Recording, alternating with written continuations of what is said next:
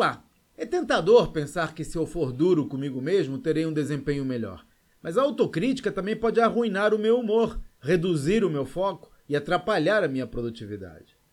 Por isso eu tento adotar uma abordagem mais equilibrada para avaliar o meu próprio desempenho. Para começar, evito generalizações. Em vez de me cobrar pelos resultados negativos de um único evento, considero o meu desempenho ao longo de todo o período. Alguns dias sempre vão ficar abaixo da média, mas isso é normal, por isso se chama média. Também procuro ver as falhas como lições.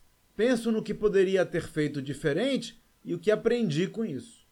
E finalmente, espero pelo menos meia hora, que é o tempo que normalmente levamos para que os sentimentos se dissipem, antes de tomar qualquer decisão importante relacionada a esse evento.